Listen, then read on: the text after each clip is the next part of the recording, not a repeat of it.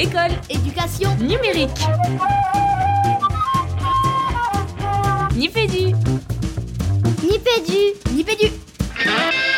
Bienvenue dans Nipédu, euh, Nipédu épisode 78, épisode intitulé Grandir connecté, tout un programme.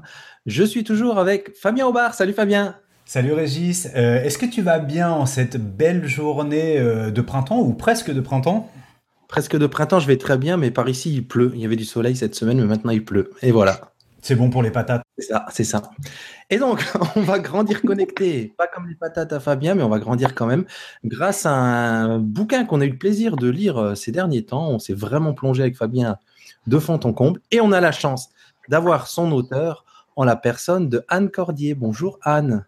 Bonjour. On est vraiment super content de t'avoir dans cet épisode de Nipédu pour nous tout seuls. Eh ben moi aussi, d'être toute seule avec vous, c'est très bien. Alors je confirme aussi, je ne sais pas si c'est bon pour les patates, mais que en tout cas chez moi c'est pareil, il fait pas très très beau. Ok, bon bah écoute, c'est un, c'est un samedi matin où, où on est bien dans notre nipédu, alors on va prendre notre temps pour pouvoir, euh, pour pouvoir aller euh, explorer, euh, alors en tout cas en surface, hein, cet opus que tu nous as livré Anne et avec lequel euh, Régis on a touché quelques mots, on s'est vraiment délecté, donc euh, on va voir ce que c'est que, que grandir connecté Régis. C'est ça. Alors on ment un petit peu, hein, on dit pour nous tout seuls, mais nous l'idée c'est toujours le partage. Donc c'est pour, euh, pour les poditeurs qu'on va explorer tout ça.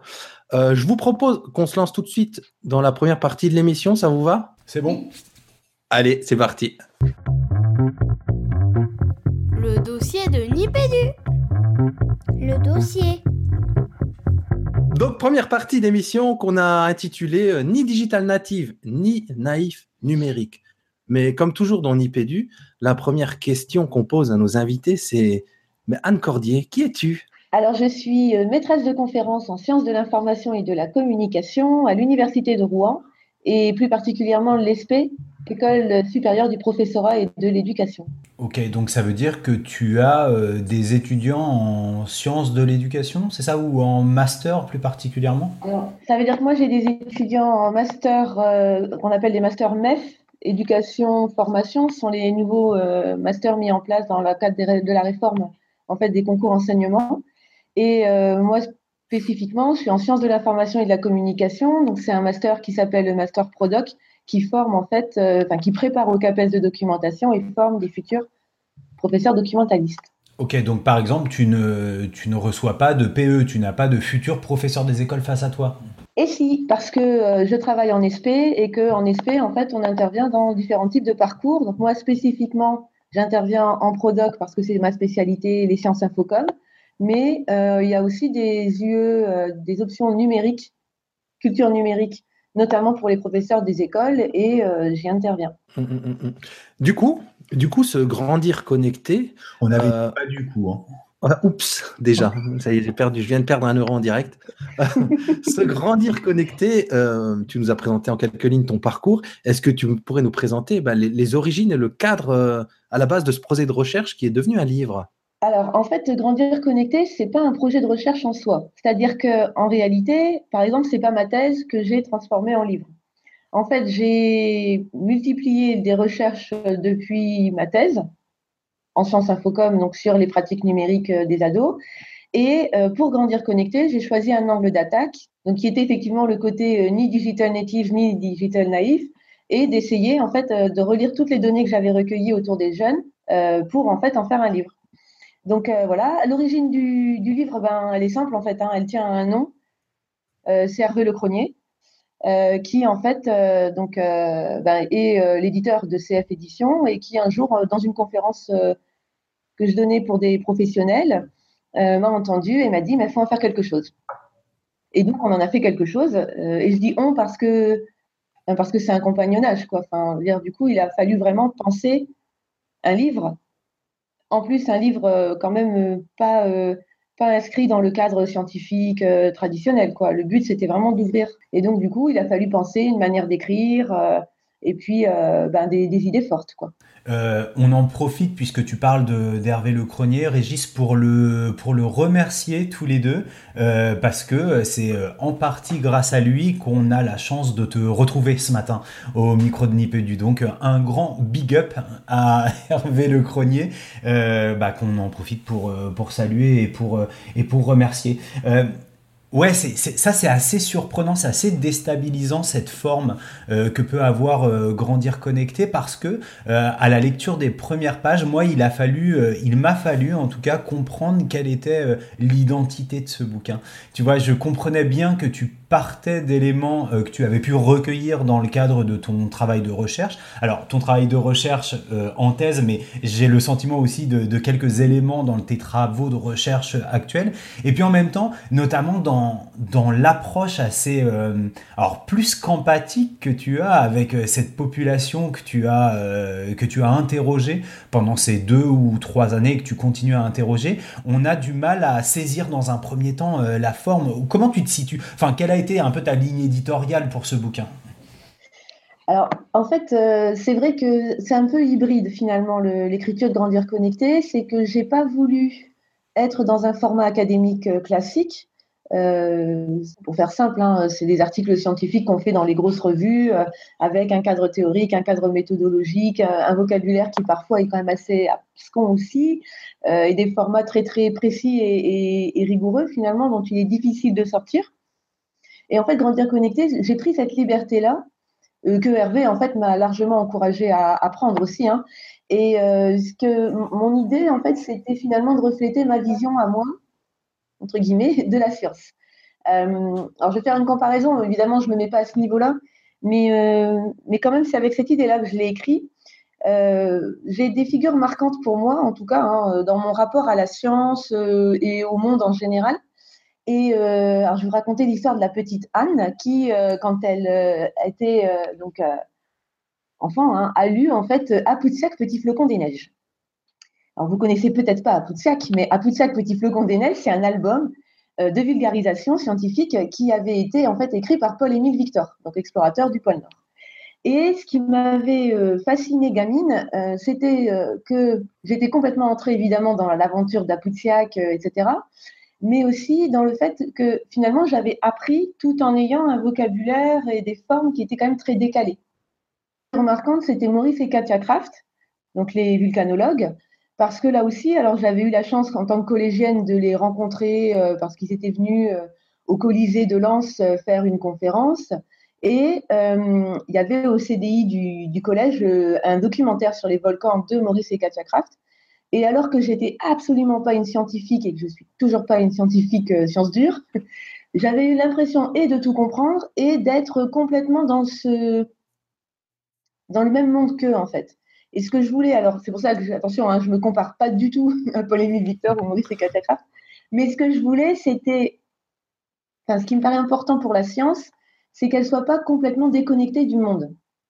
Et qu'on trouve aussi des manières de l'écrire où on puisse transmettre le fruit des recherches en, adoptant aussi l'univers des autres et non pas son propre univers. Quoi. Et je trouvais que c'était euh, cette poésie-là aussi qu'il y avait chez Paul-Émile Victor, par exemple. Et donc, pour grandir connecté, ça a été un peu cette idée-là, c'est-à-dire que je me suis dit, euh, pourquoi prendre les gens pour des idiots, entre guillemets? Finalement, quand on fait de la recherche, très souvent, hein, on considère que nous, on donne des résultats, on dit jamais d'où ils viennent, on dit pas comment ils ont été construits, on parle très peu finalement des gens sur lesquels on s'est appuyé pour les avoir. Et en fait, c'est cette fabrication-là de la recherche qui me paraissait important de donner, d'autant plus quand on veut déconstruire euh, ben, tout ce mythe là, des digital natives, par exemple, qui justement n'est jamais, enfin, tous ces discours-là sont jamais appuyés sur des données réelles, vérifiées et données à voir, quoi. Donc là, c'était vraiment l'objectif pour moi. Et euh, pour conclure sur ça, la ligne éditoriale, c'est Hervé Lecronier, en fait, qui l'avait résumé un jour quand je lui disais que j'avais un peu de mal à me lancer dans l'écriture parce que j'arrivais pas trop à trouver le, format. Il m'a dit, mais raconte une histoire. Et donc, je me suis dit, bah ouais, je vais raconter l'histoire de Zoé, de Morgane, de tous ces, ces gènes, en fait, qui traversent le livre. Ouais, ouais, c'est vrai qu'on on retrouve bien ces personnages euh, de façon filée. Hein. On se dit ah oui, je me souviens de très bien de ce petit là qui est celui qui allait dans le centre, euh, dans le centre de documentation de sa ville et voilà comment il a évolué. Et on suit un petit peu l'évolution euh, de ses élèves. C'est rigolo quand tu parles d'Apoutsiak. Moi, j'entends encore Cédric Villani qui nous parle de Donald au pays des mathématiques. Régis, tu vois cette espèce de genèse par l'album de jeunesse. Donc, on va pas faire du militantisme pro album de jeunesse, mais comme quoi l'impact il est important. Tout à l'heure, quand on a parlé de ton parcours, alors sauf si ça m'a échappé, hein, c'est possible, on a parlé de ce que tu faisais maintenant, mais tu nous as pas dit ce que tu faisais avant d'être maîtresse de conférences et, euh, d'occuper ce poste de chercheur. Euh, non, c'est vrai, je l'ai pas dit. En fait, j'étais enseignante, ce que je suis donc toujours, euh, puisque voilà, j'étais en fait professeur documentaliste. j'ai eu mon CAPES de documentation en 2003 et donc j'ai été professeur documentaliste 9 ans avant de devenir euh, enseignante-chercheuse en fait. Mhm. Donc j'ai toujours eu en fait un lien avec l'enseignement, avec la transmission, le partage.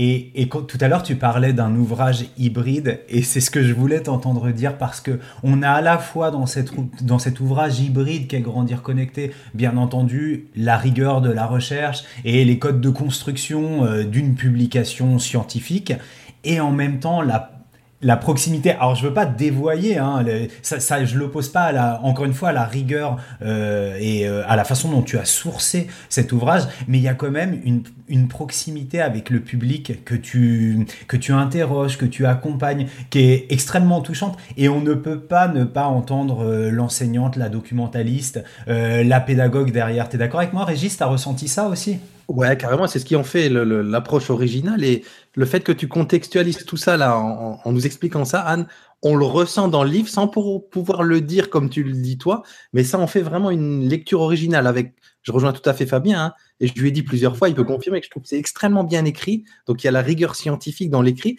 et il y a cette, on va en parler hein, au long de l'émission, cette immersion avec cette empathie. Euh, un, peu comme un, anthropologue là qui se fond dans le dans, la population qui va étudier. Et on sent il y, a, un moment même tu dis clairement il y a une élève qui te demande de l'aide. Et là on sent que tu es tu, dis je, suis désolé mais je peux pas t'aider je suis là pour regarder comment que ça fonctionne. Et j'imagine bien que bah, ton, ton, ADN de prof quelque part bah, tu n'as qu'une envie c'est d'aller les aider ces élèves que tu que tu étudies à, euh, à la lorgnette du chercheur là. Oui, oui, c'est vrai en fait que ça, ça m'a beaucoup posé au départ d'ailleurs problème, notamment pour la thèse, parce que, euh, bah, parce que je commençais à apprendre à faire de la recherche. Et donc finalement, euh, cette tentation d'aller euh, aider et en même temps de vouloir garder la distance, c'était quelque chose qui était assez compliqué. Et finalement, je l'ai un petit peu résolu récemment parce que maintenant, j'assume complètement en fait une posture de complicité et d'immersion. C'est-à-dire qu'en fait, j'ai conscience que c'est parce que aussi je me comporte comme ça avec avec eux. Et, quand je dis eux, je pense à la fois aux, élèves et aux enseignants finalement. Du coup, euh, en étant comme ça, finalement, j'ai conscience que j'arrive aussi à récupérer des données que je n'aurais pas autrement. Euh, je pense à cet élève qui euh, me voit observer les TPE depuis le début de l'année, avec qui je, discute beaucoup, et qui au, un jour me, tend sa clé USB en fait à la fin de la séance TPE en me disant bah, peut-être que si vous aviez tous mes brouillons, ça peut être utile pour vous. Ils, vont jusqu'à devancer finalement, entre guillemets, les, demandes ou les interrogations que je peux avoir et à m'ouvrir en fait des horizons que peut-être j'aurais pas réussi à explorer euh, avec une posture plus distante finalement. Et euh, juste une précision, hein. oui pour l'empathie, mais pas la sympathie. C'est une vraie distinction pour moi, c'est-à-dire que je fais quand même très très attention euh, au, fait de bien garder une, quand même, euh, en tout cas intellectuellement, une vraie distance par rapport à ce que j'observe et à pas non plus fonctionner sur l'affect, euh, parce que pour le coup, ça biaiserait et la recherche et la relation aussi avec les différents enquêtés. Non, on a bien compris. Et parfois, à un moment dans le bouquin, j'ai eu, j'ai eu le sentiment que tu prenais beaucoup de temps pour, enfin, que tu prenais le temps pour installer les choses et pour expliquer la démarche et que justement ces, stratégies, euh, ces stratégies euh, relationnelles, elles étaient vraiment au service de ta recherche et que c'était pas euh, et que c'était pas euh, un manque de rigueur ou que justement ça allait pas introduire des biais. Donc je pense que ça, ça c'est très bien, c'est très bien placé dans le bouquin.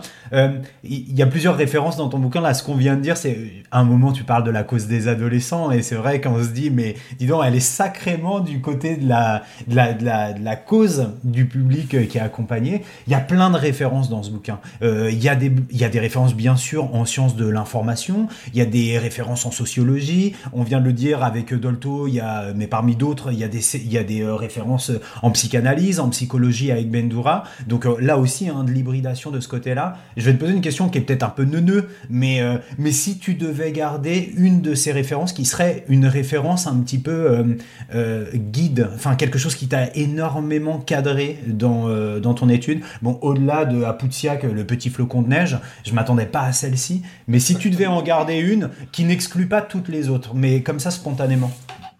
Alors là, tu peux, tu peux lancer un jingle. Oh c'est super compliqué parce que parce que elle va pas être, c'est pas une référence en infocom finalement. Euh, mais euh, tu as cité euh, Dolto et je reprendrai bien en fait Dolto.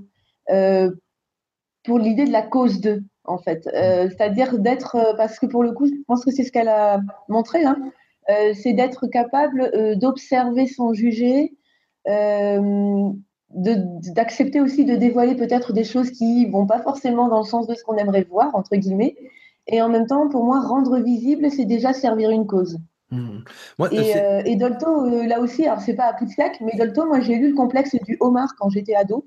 Et euh, je me souviens, j'avais fait une fiche de lecture. Bon, ça n'avait pas été très bien vu à l'école parce que c'était pas une lecture bien jugée à l'école. Mais moi, j'avais adoré le complexe du homard parce que je m'étais dit, mais elle, elle, elle, cherche à me comprendre et, elle le faisait avec des termes qui, bah, qui moi, me, me parlaient, qui étaient aussi accessibles pour moi. Donc, euh, ouais, je garderai en fait le Dolto. Mm, mm.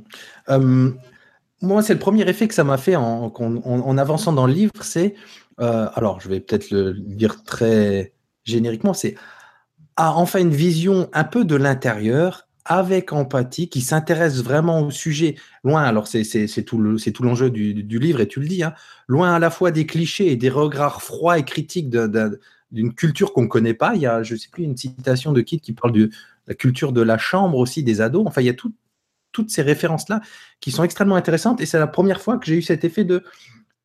On, est avec toi aussi au cœur de, ces ados que tu étudies, que tu scrutes, avec cette proximité et, et, cette distance. Et du coup, ça a donné du sens, mais j'aimerais que tu nous en donnes peut-être encore plus autour du titre. Comment tu as choisi ce titre, Grandir connecté?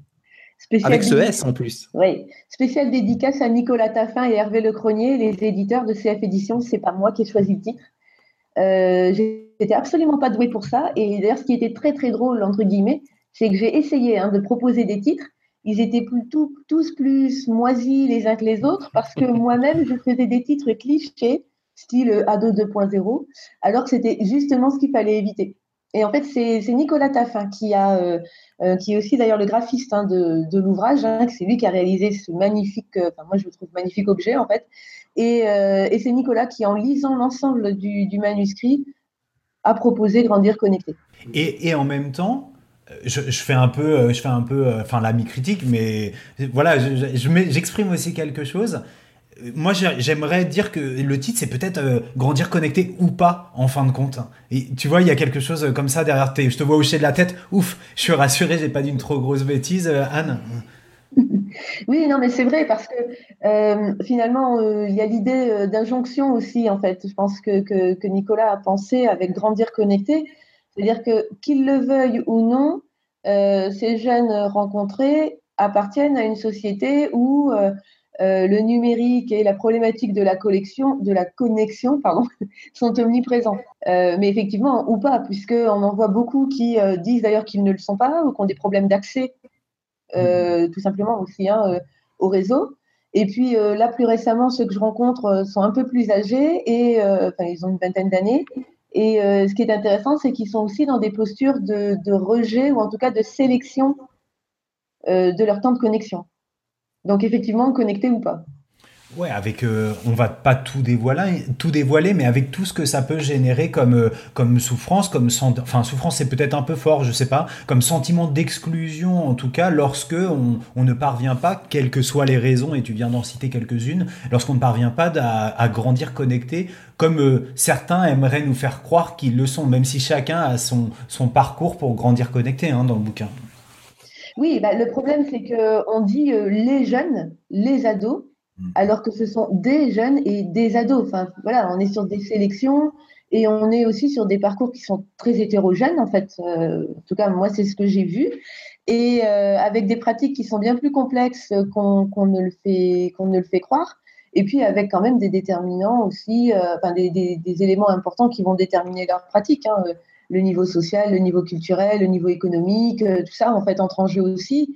Euh, et puis, euh, moi, ce qui vraiment m'avait frappé auprès des collégiens et a été renforcé quand j'ai fait des, études plus récentes avec les lycéens, ce qui moi m'a vraiment frappé, c'est cette injonction qu'ils ressentent à devoir être numérique, entre guillemets, à devoir être connecté et, et à devoir être euh, finalement les digital natives qu'ils ne sont en fait pas forcément. Si tu devais euh, prendre euh, certains, allez, on va dire un ou deux clichés ou, points de vue tellement répandus par les, les médias qui, autour de cette culture adolescente et de ces adolescents connectés, tu tords le coup à de très nombreux hein, dans, dans l'ouvrage, mais si tu devais en choisir un ou deux là auxquels tu voudrais régler son compte là tout de suite, ce seraient lesquels?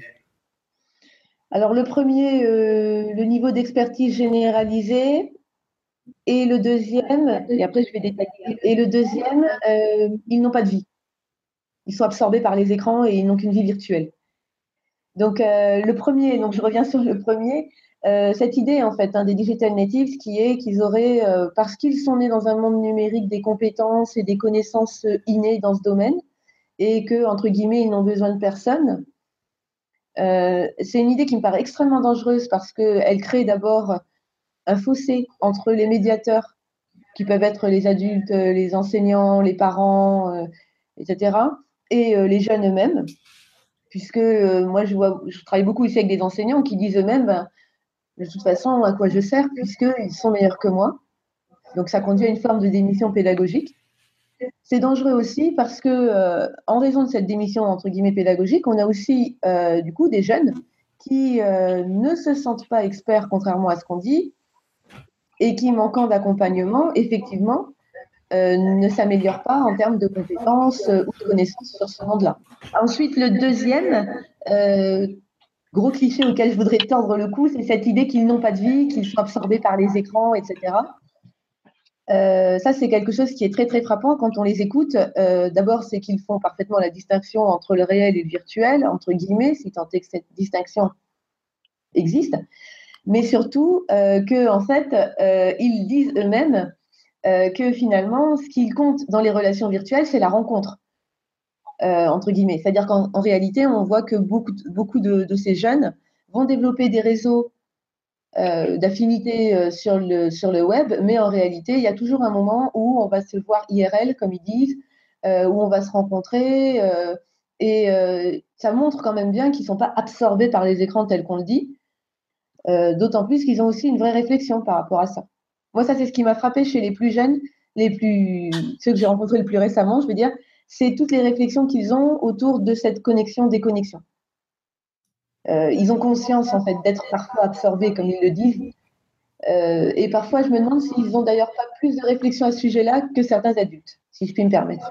Ouais, parce que nous, par exemple, on a mis du temps à se poser la question, hein, à se dire, euh, ben, hein, Régis, quand je dis nous, je parle de toi et moi notamment, au bout de deux ans, de se dire, non, mais là, peut-être c'est pas un peu trop ce qui est en train de, se passer. Donc, euh, on voit aussi qu'il y a une forme de maturité, ou en tout cas une réflexion qui est prise beaucoup plus tôt par, euh, ces jeunes-là. Moi, je tiens à souligner, j'ai fait quelques ouch en lisant ouch, c'est quand on se prend, tu sais, un petit uppercut ou un petit low kick quand j'ai lu, parce que tu égratignes pas mal de d'auteurs ou de publications qui ont été quand même portés comme euh, un petit peu les voilà les, les, les ouvrages fondateurs d'une culture adolescente connectée. euh, voilà, c'est ça. Il fait le geste, mais je ne le citerai pas à l'antenne, puisqu'on peut retrouver son auteur dans un excellent Nipédu.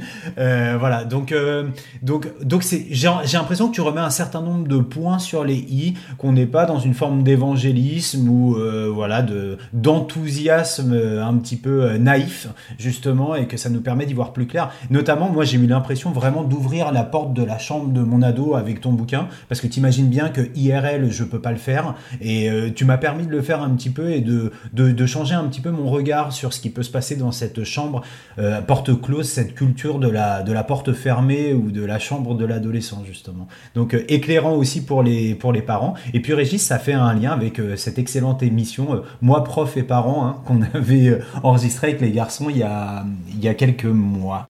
si, mes, si les notes d'émission sont correctes, on peut dire qu'on sort en récré, ça vous va? Ouais, c'est la récré. C'est parti. C'est la récré. C'est la récré. La récré, la récré, la récré. Alors Anne, on, voit que tu es toute contente d'aller en récré là. Ça veut dire que tu nous as préparé de jolies choses? Ouais, en tout cas, j'ai préparé quelque chose qui me, qui me tient à cœur et c'est la première chose à laquelle j'ai pensé quand vous m'avez parlé de la récré. Allez, c'est parti. Alors en fait, euh, j'ai pensé tout de suite à quelque chose qui m'a vraiment fait euh, vibrer et ressentir des émotions fortes. Euh, parce que profondément, quand je vois un film ou quand j'écoute de la musique, quand je regarde un spectacle, moi j'ai besoin d'être touchée euh, et de me. Euh, ah, soit j'ai raison, soit j'ai tort, mais en tout cas de me poser des questions et sur mon rapport au monde et tout ça. Et en fait, c'est rigolo parce que ce qui m'a touché le plus quand vous m'en avez, vous m'avez parlé de la récré, euh, ça a été en fait le souvenir que j'ai des sensations éprouvées lors d'une représentation théâtrale euh, qui dure quand même près de 4 heures ou 4h30, je ne sais plus. Donc on peut se dire, oh là là là, l'angoisse, mais pas du tout justement, c'est ça l'intérêt. Donc euh, c'est une pièce de Joël Pomera qui s'appelle Ça ira fin de Louis. Et en fait, c'est absolument génial. Enfin, si vous n'y êtes pas allé, il faut le voir. moi, je l'ai vu au Théâtre du Nord à Lille l'année dernière. Alors en plus, dans un contexte particulier, parce qu'on était cette année très particulière quand même où il y allait avoir Nuit debout, etc. Et en fait, tout ça a fait écho. Expérience théâtrale avec en fait un dispositif immersif euh, sur la place de la parole, du combat politique. Euh, et euh, j'ai trouvé ça passionnant. Les comédiens étaient dans la salle en même temps que nous. Les gens riaient, s'énervaient. Enfin, on était une vraie agora. et ce qui était fascinant aussi, c'est que, alors ça dure 4h, 4h30, hein, effectivement, mais il y a des pauses. Et en fait, en même temps, Enfin, on en redemande, quoi. Enfin, vraiment, il y a une. Et il y a eu la sensation d'une communion à la fin qui était extraordinaire. Et alors, cette idée de communion, elle me touche beaucoup. On est sorti euh, sur la place du, théâtre après et tous les gens restaient, en fait, euh, entre eux, comme si euh, fallait prolonger ce moment-là. Et euh, ben, j'avais pas ressenti ça depuis We Want Sex Equality, qui donc un film vers 2010-2011, je crois, euh, qui était sur euh, les, grèves de 68 dans l'usine Ford, hein, sur le féminisme. Et euh, j'ai eu de la chance, entre guillemets, parce que quelques mois après, ça ira fin de Louis, j'ai vu Merci Patron. Mmh. dans une salle de, cinéma. Et là, ça a été la même chose. à la fin, alors là, on était en plein nuit debout, là, pour le coup. Et à la fin, en fait, les gens se sont levés et ont applaudi. on est restés ensemble dans la salle. Et ouais, ça, c'est des moments de communion qui, pour moi, sont très importants. Et euh, je vais faire un lien. Vous avez peut-être trouvé ça tordu, mais je vais vraiment faire un lien avec le numérique, etc. C'est que euh, c'est la création de communauté, c'est le sentiment de pouvoir aussi agir ensemble. Et euh, bah là, tout récemment, j'ai vu chez, nous de Lucas Belvaux, donc qui se passe en plus dans ma région, hein, sur la montée des extrêmes. Mais ce que j'ai. et, on a là aussi eu cette même sensation, c'est qu'on était dans la salle et euh, alors en plus, on était dans une salle euh, appartenant à une ville où le film a été tourné aussi. Et euh, cette sensation d'être tous ensemble, de pouvoir ensemble construire des pistes d'action, de se sentir finalement responsable aussi de ce qui se passe, ça me semble ben, déterminant. Et finalement, c'est aussi ce qu'on peut voir avec le numérique, avec la création de réseaux. moi, je trouve que ça démultiplie aussi. Alors, je ne suis pas forcément dans le monde des bisounours, mais ça démultiplie aussi les possibilités d'agir et d'agir différemment. Donc voilà, c'était ça ma petite récré aujourd'hui. Eh ben, c'est vraiment une très belle récré. Hein. Et une vraie récré. Et une vraie récré. tu as quelque chose en récré, Fabien, de ton côté? Euh, Vous voulez que je vous parle de mon régime sans gluten ou pas? Allez, c'est parti. C'est vrai pour de vrai? Bah oui. Ouais, allez, vas-y, un peu de life hacking. Euh, en fait, euh, ça va pas très bien cet hiver, quoi. Je sens que, je sens que, je sais pas si je vieillis connecté, mais j'ai l'impression de vieillir mal. Et euh, moi, je vais faire une petite case dédiée aux chercheurs avec lesquels je travaille tous les jours, voilà, qui sont vraiment dans un trip sans gluten. Donc euh, c'était un peu exaspérant au début de l'année à chaque repas de parler des régimes sans gluten.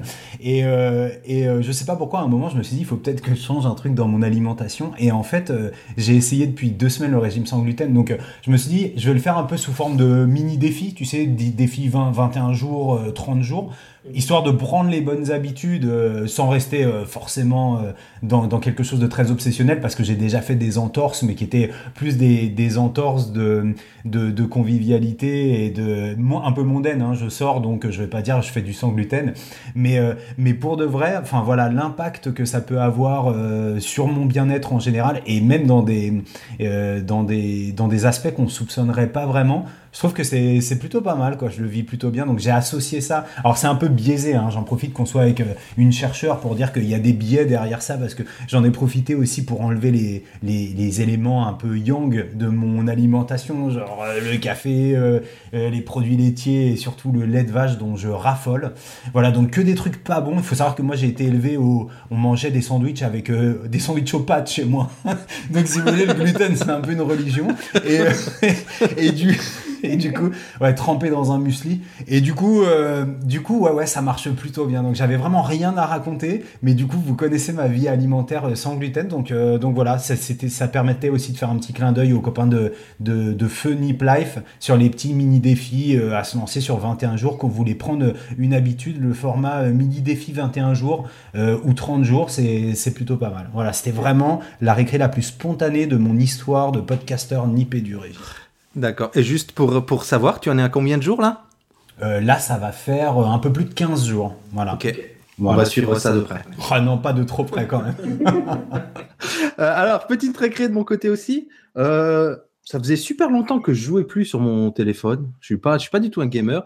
J'ai trouvé des petits jeux qui m'intéressaient vachement autour de des jeux d'entraînement cérébral.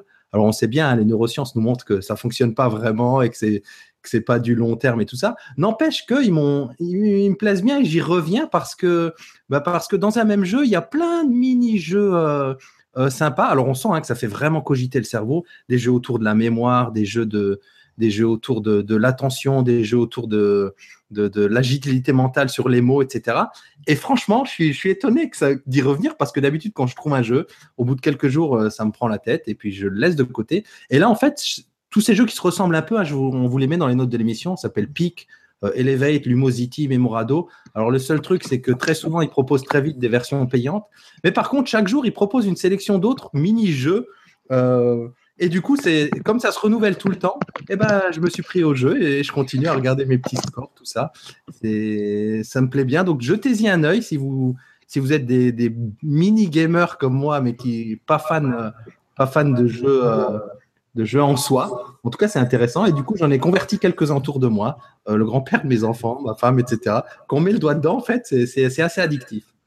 Euh, je voulais faire un lien qui est aussi presque aussi tenu, ténu que celui que tu as fait, Anne, tout à l'heure, autour d'un bouquin. J'ai lu un bouquin qui m'a vachement intéressé autour des neurosciences, puisque c'est de ça qu'il s'agit un peu, ou plutôt de la philosophie, qui s'appelle Pourquoi je ne suis pas mon cerveau de Marcus Gabriel, qui est un jeune, enfin assez jeune euh, philosophe allemand, donc c'est un vrai bouquin par contre de philo là autour de. Tu peux, nous dire le titre en allemand s'il te plaît? Warum meine Servo ist mich nicht? Oh là là, ah, j'adore. grillé dans l'IPD là. Ah, je suis tellement fan. Aïe aïe aïe. Heureusement euh, qu'on a dit qu'on parlait pas de clichés. Hein. Ah, c'est ça. Oh punaise. Euh, non donc ouais c'est un vrai. Par contre c'est là c'est un vrai bouquin de philo euh, qui qui fait euh, qui règle un peu le, son compte j'ai envie de dire au au neurocentrisme. Donc, qui est, euh, alors, faut savoir que, que, ce jeune philosophe, il, est à la, tête d'une pensée philosophique qui s'appelle le nouveau réalisme. Et là, la, la, la, pensée qu'il développe dans ce bouquin, c'est que ben, les neurosciences voudraient nous faire un petit peu croire, entre guillemets, que, que tout est écrit parce que tout est chimique et tout se passe dans le cerveau. Et j'avoue qu'il a des exemples assez interloquants, comme par exemple, il dit, OK, mais alors, euh, est-ce que le cerveau, il peut expliquer euh, la démocratie? Voilà, des choses comme ça. Il développe des thèmes euh, dans ce bouquin qui sont, alors vraiment pour le coup, de la bonne euh, philo au sens, euh, au sens quand on était en terminale où on se prend la tête. enfin, moi, ça m'a plu. Donc, j'ai passé aussi une dizaine de jours dans ce bouquin. Donc, allez jeter un œil si ça vous intéresse.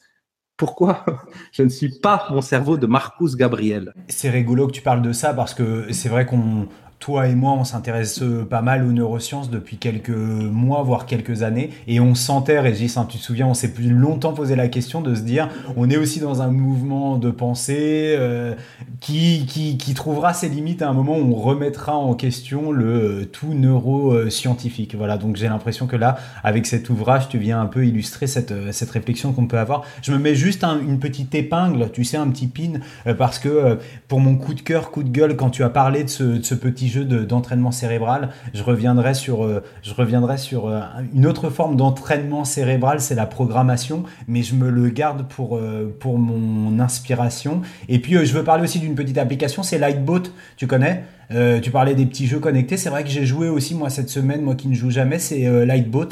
C'est gratuit, euh, vous le trouvez. Lightboat Code Hour, vous le trouvez sous Android et sous iOS. C'est pour faire de la, petite la petite programmation. C'est un petit jeu et ça fait bien fonctionner le cerveau. Le cerveau et c'est une bonne introduction à la programmation.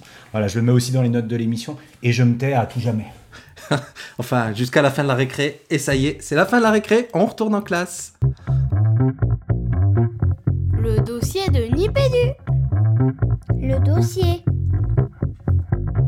Alors, deuxième partie de l'émission qui s'intitule, alors là on a été dans l'originalité absolue, Grandir connecté. Tu peux m'expliquer comment tu as trouvé le titre? Alors c'est pas moi, si tu veux, je suis très nul en titre. Bonne réponse. Il y a un bouquin qui m'a vachement inspiré, je sais pas si tu connais. Euh, donc, Anne, revenons sérieux après cette récré. Enfin sérieux autant que nipper du pellet. Ouais, c'est le retour de récré, c'est toujours difficile. Hein. Alors, euh, tu es praticienne documentaliste, tu nous l'as dit, chercheur en sciences de l'information. En quoi euh, les pratiques informationnelles et, de recherche euh, dont tu parles, elles ont été profondément impactées? Alors, la question est presque dans la réponse, mais tu vas nous donner des pistes concrètes. Profondément impactées à quel point ou pas d'ailleurs par Internet et les réseaux? J'ai combien de temps? Tout ce que tu ouais, Non, alors, en fait, euh, ces pratiques informationnelles, elles ont forcément été impactées dans la mesure où jusque-là, on avait plutôt tendance à considérer que l'activité de recherche d'information, c'était quelque chose d'assez facile à circonscrire. Hmm. En gros, tu pouvais dire quand tu commençais, quand tu terminais ta recherche d'infos. Euh, là, déjà, avec le fonctionnement ben, de l'hypertexte, euh, de fait, on, a, une activité qui finalement peut sans cesse, entre guillemets, rebondir avec une facilité bien plus euh, euh, décuplée, évidemment, que quand on passait d'un livre à l'autre dans une bibliothèque, par exemple. Ensuite, elles sont profondément impactées aussi parce que finalement, euh, on interroge des outils sur lesquels on projette de l'imaginaire avec des valeurs, avec aussi des, ben, émotions, hein, finalement. et, ça, ça impacte profondément les pratiques informationnelles. Je sais pas s'il faut que je développe ou pas, là, tu me fais ah bah, signe. Euh, tu peux développer autant que tu veux, mais on peut, on peut, on peut tout à fait rebondir. Euh, je prends un exemple d'un, alors je sais plus les prénoms hein, de, l'élève, mais euh, les, élèves eux-mêmes ont un rapport à la fois passionnel, on en parlera tout à l'heure, hein, tu parlais au, sentimental, je sais pas comment le dire, avec toutes ces technologies, mais leur rapport au livre, il reste très important. On a cet élève qui dit moi, quand je cherche une info vraiment importante et que je veux être sûr que la réponse, comme tu le disais un peu, elle est définitive, ben, je vais la chercher dans un livre. Ben oui, parce que ça, ça fait partie aussi d'un peu des imaginaires collectifs euh, et puis de, euh, d'une vision qu'on a de, la culture qui est très très ancrée en fait dans notre société et qui est que euh, reste quand même légitime la culture livresque, d'autant plus lorsqu'on est dans le cadre scolaire. Euh, parce que, euh, que ce soit d'ailleurs vrai ou pas du point de vue des enseignants, euh, les élèves, eux, continuent de penser que l'enseignant sera plus sensible à une recherche dans les livres, par exemple, qu'à une recherche sur, le web, même si l'enseignant, ne, a priori, ne, dit rien dans ce sens-là. Hein. C'est eux qui continuent de projeter ça. Et puis, il y a quand même l'idée que dans un livre, ils ont bien conscience que la validation de l'information, elle est faite a priori. Alors c'est moyennement vrai en réalité, hein, parce qu'ils peuvent accéder à plein de documents imprimés euh, qui sont truffés, euh, en fait, en réalité, de fake news, quoi, contrairement à ce qu'on dit. Hein. Mm-hmm. Mais euh, ils gardent très ancré en eux cette idée-là. Et donc, du coup, pour eux, finalement, la, la recherche d'informations sur Internet, ça constitue toujours une prise de risque. Alors, j'en viens, Fabien. À la question suivante. Je vois que si tu es là, ok. Non, non, non, non, non, non, non, non, tu t'arrêtes. Pas la question suivante parce que moi j'ai envie de t'entendre là-dessus. C'est rigolo, Régis, que tu aies pris cet exemple parce que je l'ai, moi aussi, je l'avais, je l'avais relevé. Euh, on se dit à, cette lecture et on prend conscience au travers du témoignage de cette jeune fille qui se dit moi quand j'ai vraiment besoin d'aller rapidement et de façon sécure vers une information je prends le bouquin euh, on se rend compte à quel point euh, la recherche informationnelle sur internet elle est complexe et du coup exigeante. Donc euh, tout à l'heure on, jouait un petit peu à pourfendre les idées reçues mais là pour le coup quand on se dit aujourd'hui quelle facilité d'aller sur internet tu, reviens sur les pratiques de copier-coller aussi euh, là, je pense que j'ai envie d'entendre la prof doc et, le chercheur euh, sur ce sujet-là, du coup, au regard de, ce que peut dire cette jeune fille. Oui, ben en fait, ce qu'il y a, c'est que contrairement à ce qu'on dit, euh, ok, hein, on clique et on a de l'information, mais c'est pas vrai en fait. On clique, on a des données. pour que ces données deviennent de l'information, il faut que moi je sois en mesure de les traiter et de voir le lien entre ces données et mon besoin d'information. Et puis, en plus de ça, après, il faut que ces informations deviennent connaissances. Donc, euh, c'est encore un étage supérieur. Et finalement, euh, ce qu'on ce qu'on voit, c'est que, euh, et là, pour le coup, les adultes, à mon avis, sont les premiers responsables de ça. L'activité d'information, elle est beaucoup plus complexe sur les réseaux qu'on ne le pense. Et ce qu'on voit, c'est qu'ils ont énormément besoin d'être accompagnés, qu'ils le disent mmh. eux-mêmes. Et que finalement, pareil, sécure la recherche dans le livre, parce qu'elle repose sur des codes traditionnels qui sont encore fortement aussi enseignés euh, à l'école. Euh, moi, j'étais frappée, même quand j'étais professeur documentaliste, hein, euh, de, cette, entre guillemets, obsession, parce que moi, j'appelais l'obsession, pour ce qu'on appelle les clés du livre, où tous les gamins passaient en sixième par c'est quoi un sommaire, c'est quoi un index, c'est quoi un glossaire, blablabla. alors, je dis pas que c'est pas important, mais ce que je veux dire, c'est que du coup, on est encore sur des schémas, en fait, assez traditionnels, qui sont pas transférables du tout à la recherche d'informations numériques. Et c'est ça qu'il faut bien voir. C'est qu'avec la recherche d'informations numériques, il y a d'autres euh, exigences avec d'autres repères culturels euh, à appréhender et à comprendre, à manipuler aussi, et que c'est pas en, sachant comment se constitue un livre documentaire avec un sommaire, etc., qu'en réalité on facilite la recherche d'informations sur Internet, puisque de fait ça n'a rien à voir.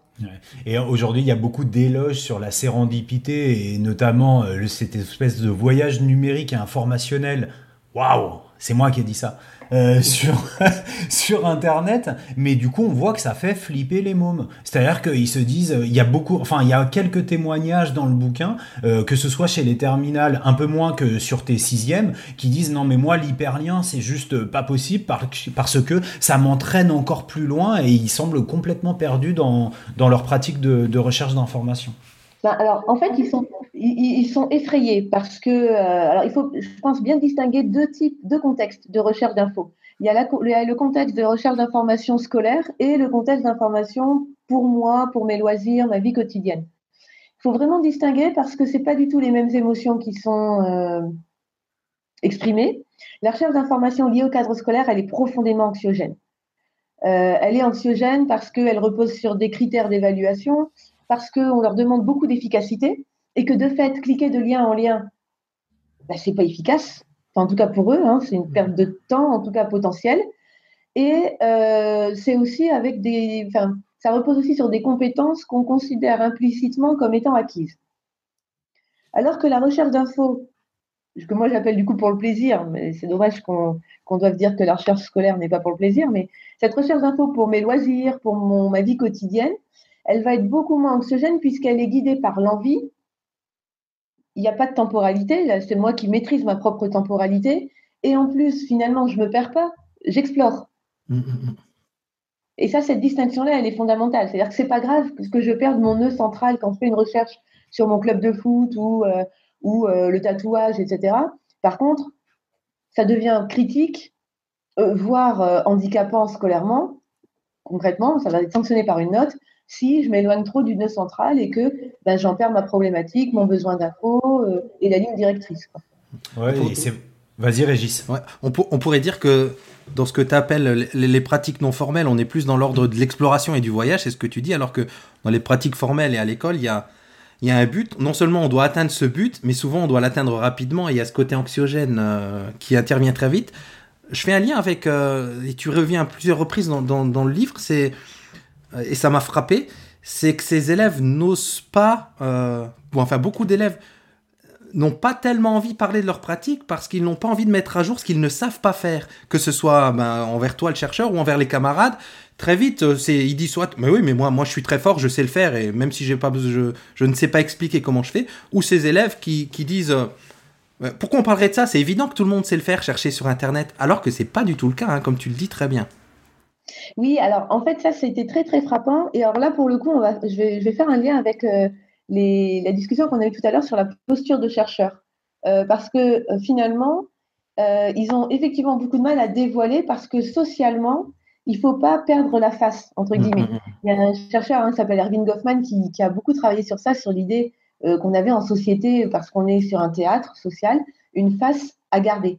Et finalement, là, c'est la même idée. Il ne faut pas que les autres, quand j'ai 12-13 ans, entendent que ben non, je ne sais pas ce que c'est qu'Internet, non, je ne sais pas comment ça fonctionne, etc. Et en fait, euh, c'est ceux qui, euh, que j'ai eu beaucoup plus le temps euh, de, rencontrer, avec lesquels j'ai eu beaucoup plus le temps finalement d'entrer en contact, en familiarité finalement. C'est ceux-là qui vont le plus après exprimer les désagréments entre guillemets qu'ils peuvent avoir ou les sentiments d'expertise limités parce que finalement là ils se disent allez je peux faire tomber le masque on n'est qu'à deux etc. D'ailleurs c'est pour ça je, euh, dans le livre, plusieurs fois, hein, je dis, il baisse la, il baisse le, il baisse la voix, euh, il chuchote. C'est-à-dire que quand ils avouent, ça c'est vrai, c'est très vrai chez les collégiens, quand ils avouent, ils se mettent en posture euh, de, confidence. Et ça, c'est lié aussi à l'injonction. Hein, c'est toujours la même chose en fait. Hein, c'est cette injonction de devoir être opérationnel parce que on les déclare opérationnels. Hum, hum, hum. un autre concept clé dans, dans, dans le livre qui m'a beaucoup parlé, J'aimerais que tu nous en dises plus autour de ce que tu appelles l'imaginaire et l'affect qui est lié, ben, pas que dans la recherche, hein, à la technicité et au numérique en général. C'est quoi ce fameux imaginaire? Ouais, je dirais même au savoir en général. En fait, euh, l'imaginaire, euh, je, je, me suis beaucoup intéressée à cette notion pour la distinguer de la représentation. Euh, et là, pour le coup, c'est pour ça que je parlais de savoir en général, hein, parce que c'est le fait de reconnaître que l'appréhension qu'on a du monde, elle n'est pas que conceptuelle, je sais telle chose ou je ne sais pas telle chose, elle est aussi euh, sensitive, émotionnelle, affective. Euh, et finalement, quand on envisage le savoir, et c'est particulièrement vrai aussi avec l'activité de recherche d'information, on est au sein d'une théorie de la connaissance. Et euh, les représentations, ça va être finalement de se demander comment tu penses, euh, enfin, comment par exemple tu définis ce que c'est Internet. Internet, c'est un objet qui est euh, un objet de connaissance, un objet de savoir qu'on va enseigner, et tu développes des représentations quant à sa définition. Ça, c'est les représentations. Mais finalement, ça, c'est toujours l'idée qu'il y a des compétences, on est quand même dans un cadre procédural, etc. Et moi, ce qui m'intéressait, c'était quelque chose qui, en fait, pour moi, est avant même la construction de connaissances, c'est l'appréhension émotionnelle. Euh, ça me fait peur, ça me donne envie, ça me fascine. Ça, c'est pas de la connaissance en tant que telle, mais ça va conditionner ma connaissance et ma volonté ou non d'ailleurs euh, bah, d'aller plus loin aussi dans euh, l'apprentissage ou dans l'activité de recherche d'infos. Et l'imaginaire, c'était ça, c'était vraiment la volonté de montrer que dans la cognition, dans l'acte de connaissance et d'apprentissage, il y a avant tout et tout le temps des émotions et de l'affect qui vont vraiment euh, euh, configurer d'une certaine manière aussi les pratiques après que je vais mettre en œuvre. Euh, J'adore, c'est un de mes passages préférés du bouquin, hein, toute cette partie sur l'imaginaire, l'imaginaire de la technique, la façon dont tu convoques Paul Ricoeur euh, avec euh, la légitimation, avec... Euh, enfin, moi j'ai adoré ce passage-là, la prothèse cognitive, c'est pas mal aussi, et ça m'a fait sourire parce que je repense à cette circulaire, alors j'ai envie de dire que c'est une circulaire qui date peut-être de, de 95, mais c'est peut-être de 89, qui disait que la vocation de l'enseignement, c'était d'écarter justement toutes ces émotions qui étaient liées à l'imaginaire pour rendre plus efficace l'apprentissage. Et du coup, on voit le chemin qui a été parcouru grâce à ce, bah, passage extrêmement sourcé que tu nous proposes euh, dans la première partie du bouquin. J'ai adoré. Oh bah chouette alors. ça fait partie de la colonne vertébrale du bouquin, là, tout cet imaginaire. Et c'est vrai qu'on n'a pas l'habitude de le voir. Et, c'est super important de se le rappeler à chaque fois. Hein. Dès qu'on est dans, bah, dans la pédagogie, dans le savoir, tu, moi, ça m'a marqué aussi, ouais, dans, tout au long du bouquin. Euh, excuse-moi, mais c'est d'autant plus important qu'il n'y a pas que les élèves qui sont concernés. Enfin, C'est-à-dire qu'en tant qu'enseignant, j'investis autant d'imaginaire, de valeurs et d'émotions dans l'objet d'apprentissage ou dans, euh, entre guillemets, mes élèves. Donc, du coup, euh, c'est aussi ça qui rend l'acte d'enseignement-apprentissage alors super passionnant, mais aussi hyper complexe. Et on ne peut pas dire ah, mais on enlève l'imaginaire et on va apprendre ensemble. Apprendre, c'est apprendre avec, en tenant compte des imaginaires qu'on a. Sans imaginaire, on ne se représente pas le monde. Complètement. Et c'est rigolo parce que j'y reviendrai, c'était ça mon coup de cœur euh, de tout à l'heure, mais j'y reviendrai parce qu'une formation sur la programmation qu'on a proposée euh, récemment euh, avec cette entité pour laquelle je travaille, et on s'est retrouvé avec des, avec des collègues, hein, des collègues dans toute leur hétérogénéité de profil, et on avait une collègue qui est rentrée dans des, la situation d'apprentissage du code au travers Lightboat dont on parlait tout à l'heure, et je l'entendais dire, mais il est stupide, il fait, il fait pas ce que je lui demande de faire. Et, tu vois comment là, on avait vraiment de l'imaginaire en acte, où euh, bah, même si elle sait très bien que la machine n'est pas douée de penser, quand même, elle révélait quelque chose de, de son imaginaire et de la façon dont elle abordait ce nouvel apprentissage-là. Et ça a été intéressant de travailler à partir justement de ces expressions que je me suis, je me suis, je me suis régalé à relever et à lui signaler après pour commencer à changer sa posture par rapport à ce nouvel apprentissage et par rapport à ces outils qui lui étaient proposés. Euh, et ça fait totalement écho avec le. C'est dans le troisième tiers du livre, je crois, autour de, des recherches sur Google et Wikipédia, de ces élèves qui pensent que, que Google les connaît qu'à la limite. Alors, c'est à la fois paradoxal et pas, qu'ils pourraient juste leur demander, euh, je sais pas, hein, où je peux aller manger ce soir, où ça nous paraît fou. Et en même temps, c'est maintenant les recherches que Google font, c'est de nous connaître tellement bien qu'on n'a plus besoin de contextualiser notre recherche presque. C'est fou, hein, c'est fou. Et, mais les élèves, eux, pensent qu'on en est déjà là intuitivement. Ils se disent, Google, il me connaît, mais pourquoi il trouve pas la réponse? Ça, c'est frappant. Il y a plusieurs élèves, Anne, qui, qui ont ce rapport-là d'affect avec leur moteur de recherche.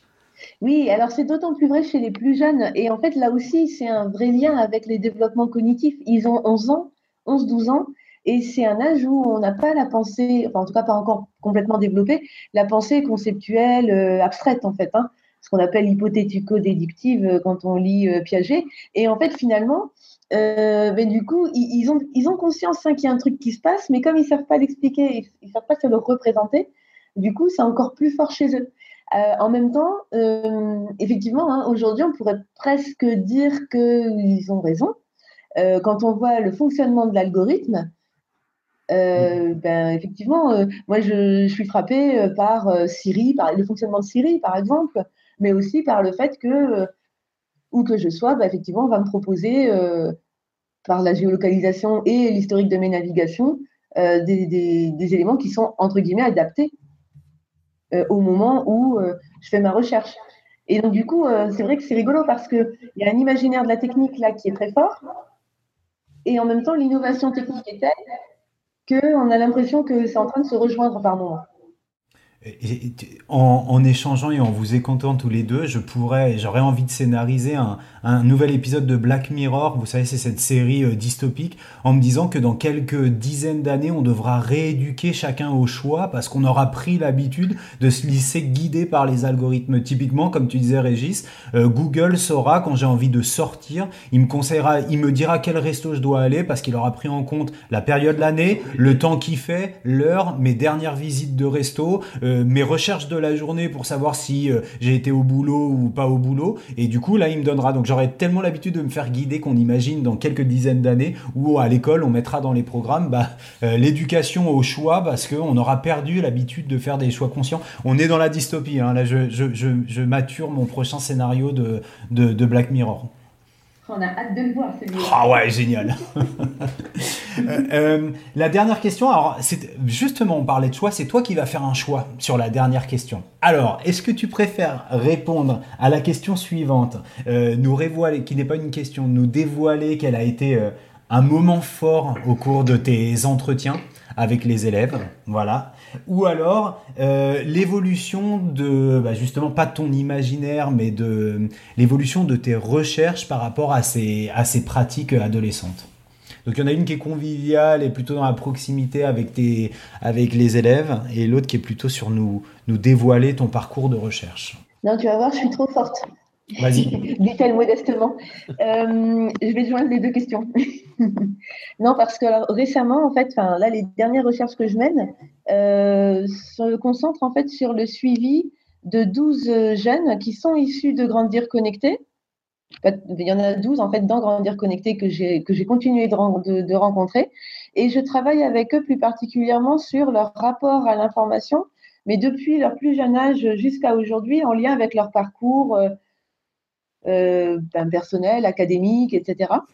Et euh, dernièrement, en fait, donc j'ai rencontré plusieurs fois et je travaille avec eux sur des objets. Ils viennent en fait euh, aux entretiens et c'est eux qui choisissent les lieux des, entretiens, des lieux marquants pour eux dans leur rapport à l'info, etc. Et puis, ils viennent aussi avec des objets, des éléments importants pour eux. Et le dernier cycle d'entretien que je suis en train de faire en ce moment, c'est chez eux. Et donc récemment, je suis allée voir Kelly, Kelly, elle a 20 ans et elle a eu un bac ES. Euh, e elle est dans Grandir Connecté, Kelly. Et euh, Kelly, en fait, euh, elle, est en ce moment en recherche d'emploi puisqu'elle a, après le bac, arrêté ses études et elle fait des études pour devenir conseillère, une formation pour devenir conseillère d'agence voyage. Donc, je discute, je suis chez elle, etc. Alors, ça, c'est, pour le coup, c'est le côté hyper sympa et intime. Hein. ça fait longtemps que je la connais. Kelly, je l'ai suivie, elle était en première. Euh, elle est aujourd'hui, a aujourd'hui 20-21 ans. Hein. et euh, je, l'interroge, donc j'ai ma, grille hein, dans ma tête qui est bien prévue. Euh, c'est un peu comme vous avec Nipédu, quoi. Ça a l'air comme ça folklore, mais ça ne l'est pas du tout. C'est méga cadré et travaillé. Donc c'est la même chose en fait. Et d'un coup, en fait, j'entends du bruit en haut. Je me dis c'est bizarre, il y a un bruit depuis tout à l'heure. Je dis trop rien. Et puis il y a quelqu'un qui descend et c'est son compagnon qui arrive. Alors, j'allais dire un peu, fais sur la soupe, mais c'est un peu ça. C'est-à-dire que là, à ce moment-là, dans ma tête, il y a Ah, purée, il va me casser mon truc, lui. Donc, évidemment, extérieurement, non, non, je suis super sympa, bonjour, salut, on se fait la bise, ta, ta, ta. Et il s'installe. Et là, je me suis dit Ah, alors dans ma tête, c'était pas du tout prévu, hein, mon cadre de recherche, mon protocole, gna, c'était pas ça. Et en même temps, ça a été un moment extraordinaire. C'est-à-dire qu'au moment où il s'est installé, euh, il y a eu, du coup, il a pris la parole dans l'entretien que je menais avec Kelly. Et euh, il a réussi à expliquer euh, un élément que j'avais demandé à Kelly. Je travaille sur leurs héritages euh, informationnels notamment. Et en fait, je demandais à Kelly, mais pourquoi tu regardes tel journal télévisé? Puis elle me dit, bah, je sais pas. Et je lui dis, mais est-ce qu'à la maison, tu avais l'habitude? Enfin, J'essayais un peu de comprendre. Puis elle me dit, mais non, en fait, je sais pas trop comment ça s'est imposé. Et euh, là, spontanément, quand, euh, arrive son compagnon, elle lui pose la question. Elle lui dit, mais au fait, tiens, est-ce que tu, tu sais pourquoi? Et c'est lui qui donne la réponse en disant, mais oui, c'est moi. Parce que moi, à la maison, on regardait ça, c'était un rituel, etc., etc.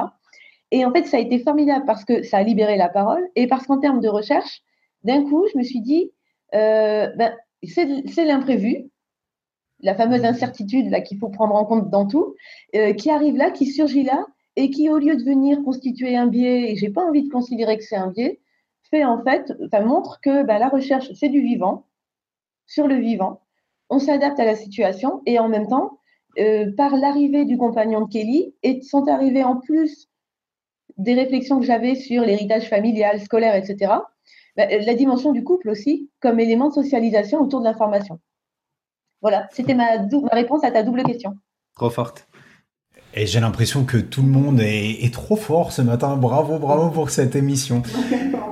Euh, alors, euh, Régis, enfin Anne plutôt, Régis, si vous en êtes d'accord, on va passer euh, à la suite de l'émission.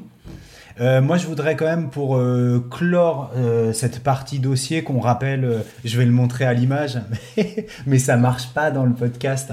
Donc, on va rappeler quand même ce très bel objet parce que je sais qu'il peut être disponible aussi en ligne sous licence Creative Commons. Mais nous, on vous conseille vraiment d'aller vers l'objet parce qu'il est jaune, il est beau, il est rigolo. Il y a une photo de Anne derrière et tout. Donc, il y a vraiment tout ce qu'il faut. Donc, c'est, je redonne les références. Donc, c'est Anne Cordier, Grandir connecté au pluriel les adolescents et la recherche d'informations. C'est dans la collection Les enfants du numérique chez C et euh, Éditions.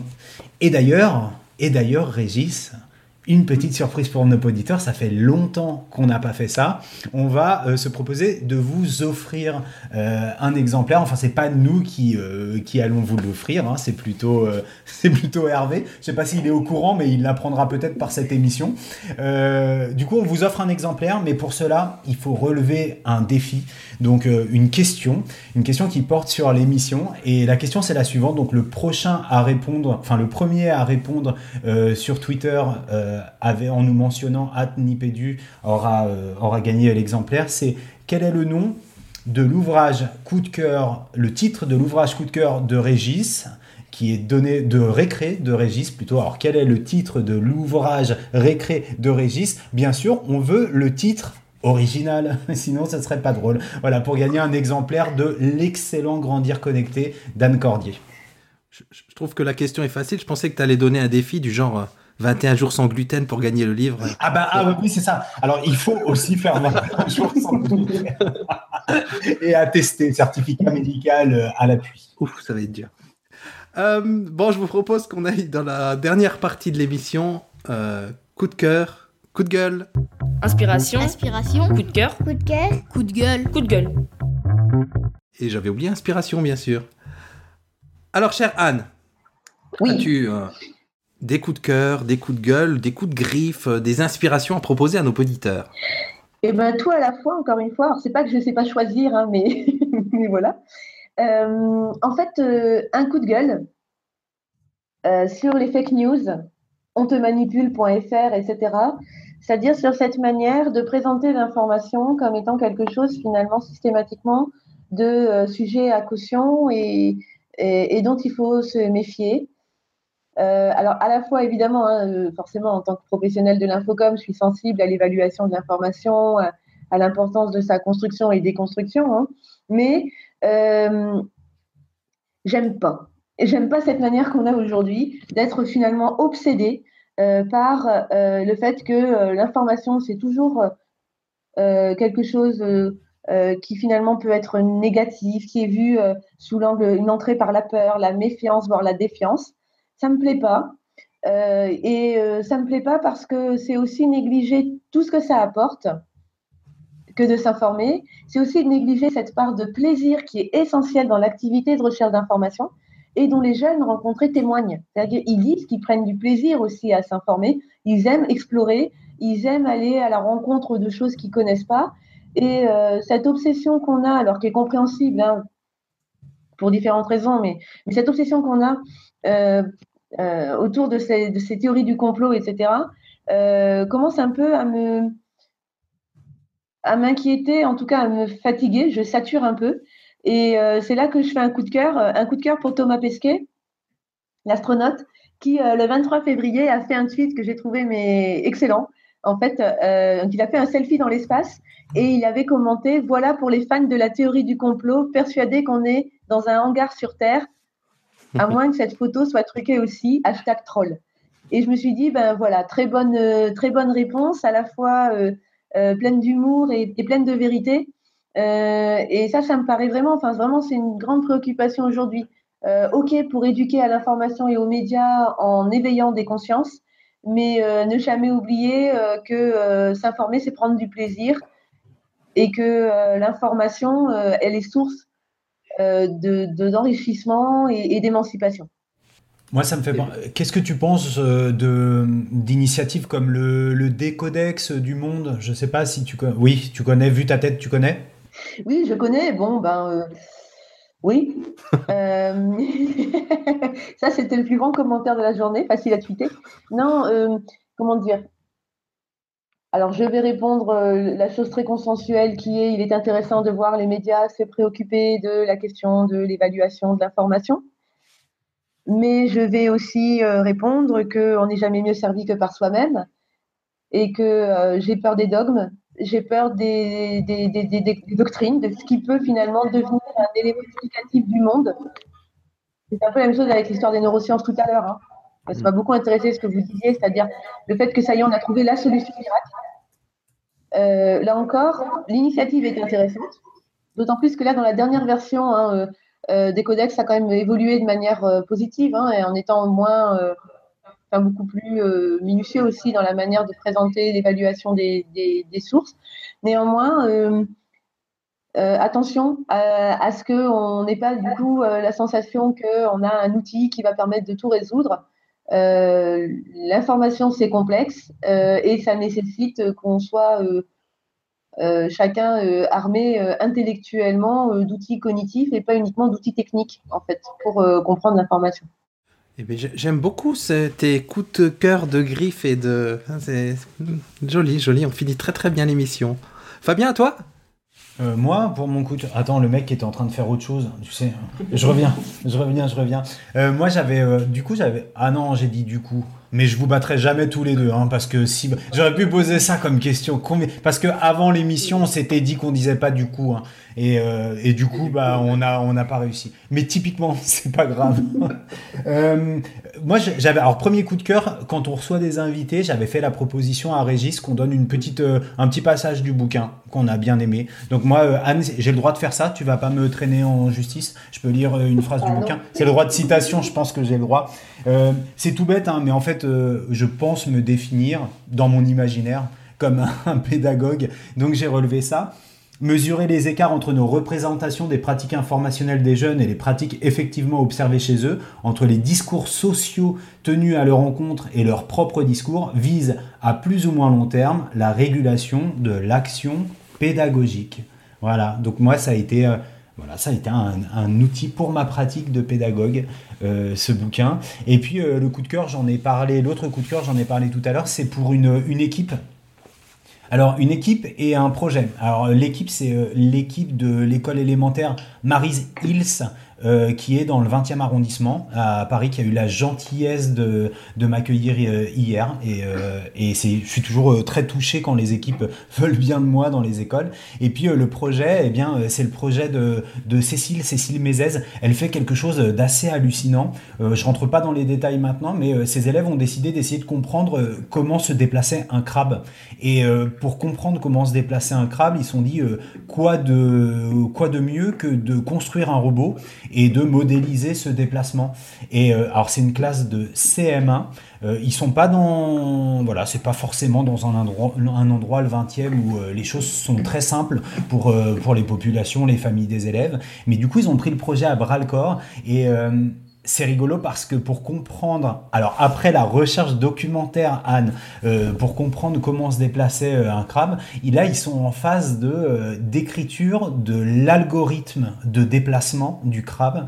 Donc ils, ont d'abord produit des textes plutôt sous une forme sous une forme narrative, hein, j'ai envie de dire. D'abord ça commence comme ça et puis, enfin très peu dans le dans, dans, dans la recette en fait, et ils se rendent compte qu'ils vont être obligés d'arriver sur une logique de codage euh, pour pouvoir présenter une version élégante de cet algorithme. Donc c'est vraiment de la pensée algorithmique à l'œuvre euh, avec une maîtresse qui est complètement euh, profane dans le domaine donc c'est génial. Et on voit comment des élèves de 9 ans se posent les bonnes questions à partir d'une scénarisation pédagogique qui est extrêmement bien pensée. Donc euh, on a beaucoup parlé notamment chez Nipédu de pensée algorithmique et d'activités débranchées hein, notamment avec David du projet 1 2 3 codé et ben là si vous voulez voir la plus belle situation en projet d'activité débranchée avec vraiment une illustration de ce que c'est que pensée algorithmique, ce déplacement, cette modélisation des déplacements du crabe euh, via de la programmation, c'était juste hallucinant. J'ai passé un moment de classe. Waouh Voilà, donc Cécile et euh, l'équipe, euh, plus largement l'équipe de Mary's Hills, merci, merci pour votre accueil. Voilà. À retrouver bientôt ce projet, on, lui donne, on le mettra en lumière. Voilà. Ça donne envie, on veut en savoir plus, c'est clair. alors, coup de cœur, euh, je, finirai juste après sur la bonne idée de Fabien par une, citation du livre qui m'a bien plu. Euh, juste un petit coup de cœur rigolo pour finir sur. Euh, je me suis enfin trouvé un petit bureau debout. On en parlait hein, il y a longtemps dans Nipédu. On bricolait nos trucs de nos côtés, les tables de cuisine, tout ça. Chez Ikea, tout bêtement, ils ont fait un bureau debout qui s'appelle Knoten qui vaut une centaine d'euros. Et franchement, il est chouette, il est simple, il est super, je l'adore. Donc allez jeter un oeil si vous êtes à la recherche d'un petit bureau debout euh, super fonctionnel et pas cher. Et là, Anne, elle rigole parce qu'on est en mode, en mode déco, mais c'est pas grave. on assume. Donc euh, voilà, au niveau du life hacking, on aura eu ce qu'il faut dans, cette émission. Et je vais terminer donc par une citation. J'en avais choisi deux. Il y en a une dont on a qu'on a en tout cas évoqué euh, même d'un peu loin dans l'émission. Donc je vais choisir la seconde qui est plus encore que de considérer avec bienveillance les pratiques, informationnelles des adolescents, encore font-ils prendre appui sur les pratiques sociales qu'ils mettent en œuvre, de sorte que la culture de l'information développée soit une culture pleinement activée dans le monde social, en lien avec des manières de faire, des réseaux de sociabilité et des environnements exploités. On a, on n'a pas parlé de, cet aspect-là, en tout cas dans, le livre, mais pour dire qu'il y a encore beaucoup de choses à découvrir. Euh, donc essayez de le gagner, ou en tout cas, allez l'acheter. Euh, nous, on vous le conseille vraiment très chaleureusement. Eh bien, on est arrivé au bout de cette émission et franchement, je me suis beaucoup à la fois amusé, j'ai appris beaucoup de trucs. C'est une, belle émission. J'espère que nos auditeurs la ressentiront pareillement. Et vous, et vous deux en tout cas Anne ah bah Moi, j'ai pris beaucoup de plaisir. Euh, et comme pour moi c'est essentiel, ben, je vous remercie, surtout un samedi matin quand même, hein, aussi euh, pluvieux. Ça faisait vraiment du bien. Alors je suis pas sûre de me mettre au gluten, enfin au sans gluten plutôt, euh, parce que moi j'ai un vrai problème à régler, euh, c'est une pâte à, tartiner dont je n'arrive pas du tout à me défaire.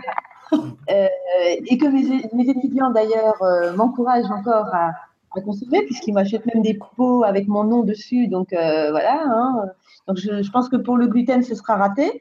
Mais par contre, et pour le bureau debout, bon, je, j'irai voir.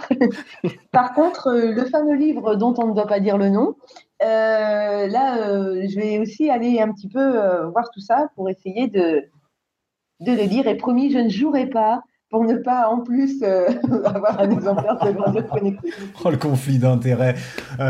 parfait. Non, non, bah moi, Régis, super. Hein. ça me donne l'occasion de, de remercier Anne chaleureusement, notamment pour la préparation de cette émission. Elle a été tellement réactive et spontanée dans les échanges que ça a été aussi un plaisir avant l'enregistrement euh, de l'émission. Et ça le sera euh, certainement après, puisque tu vas nous dire où tout le monde peut retrouver euh, ton travail, tes publications et te retrouver toi. Eh bien, sur les réseaux. il faut. alors, Grandir Connecté, il est en vente sur le site de CF Édition, sur, mais aussi dans toutes les librairies. Hein. Et puis, le, travail de publication, il est sur les réseaux, sur YouTube aussi, puisqu'il y a pas mal de d'interviews qui ont été réalisées et que, dont j'accepte évidemment hein, la diffusion et elles sont sur YouTube. Euh, donc voilà, il suffit de, comme disent les jeunes, il suffit de cliquer sur rechercher euh, Anne Cordier et normalement on trouve. Mm-hmm. On mettra tout ça en tout cas dans les notes de l'émission pour faciliter le travail de, des jeunes chercheurs. Enfin, c'est pas des, je crois pas qu'ils sont tous jeunes ceux qui nous écoutent, pas aussi jeunes que, que, que, tes sujets d'études en tout cas. Ah ben, un, un, un grand merci à Anne et et ben, j'ai envie de dire, on se donne rendez-vous dans quelques années pour un droit de suite sur, sur tout ce travail. Vieillir connecté. On a ça, carrément. Nous, on se retrouve dans un mois à peu près, Fabien, et on se dit, on se dit, qu'est-ce qu'on se dit d'ici là? On, se dit, on se dit à dans un mois. À dans un mois. Annelle m'a donné la pêche. J'espère qu'elle vous aura donné la pêche. En tout cas, bah, gardez la pêche.